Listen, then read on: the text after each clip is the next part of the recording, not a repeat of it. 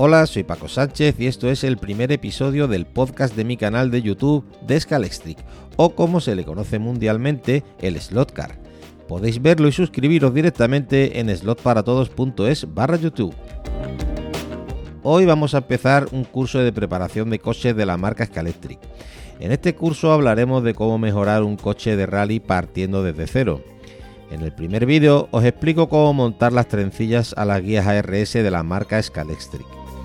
Pero si no eres un aficionado, eh, yo te explico brevemente qué son las trencillas o escobillas. Las trencillas son un trenzado de cable muy fino de un ancho de aproximadamente 3 milímetros, una longitud de unos 2 centímetros y medio o 3 y un grosor de más o menos unos 0,5 milímetros aproximadamente. Estas sirven para que el coche tome la corriente del raíl metálico que hay en pista y llevarla al motor en todos y cada uno de los coches del lot independientemente de la marca.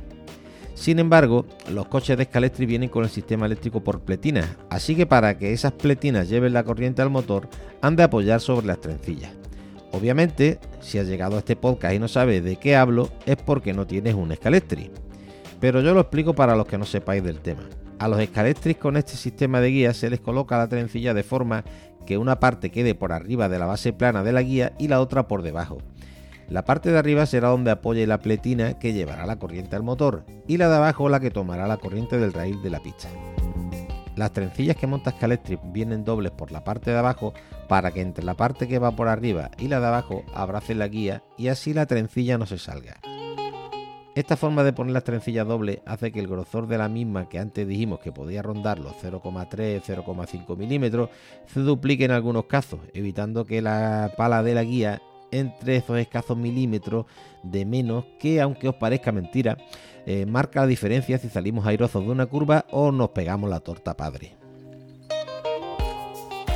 Explicado todo esto, ¿qué vas a aprender en el vídeo?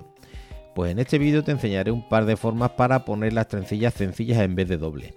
Nos llevará unos pocos minutos el hacerlo, pero merecerá la pena, os lo aseguro. También os enseñaré cómo limpiar las trencillas correctamente y con qué, para que no queden residuos que impidan que ésta tome la corriente correctamente. Además os mostraré cómo evitar un roce excesivo de la guía en su paso por el rail y un truco extra para usar la guía como una guía avanzada, que normalmente suele dar mejores resultados que con la guía montada en su forma original. Y esto ha sido todo. Gracias por el tiempo que habéis dedicado a oírme. Por supuesto, os dejaré los enlaces pertinentes en las notas del podcast.